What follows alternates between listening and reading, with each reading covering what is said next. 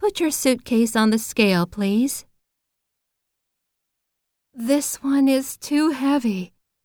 超過料金を払えばいいはず。 I'll pay the additional baggage charge. How much is it?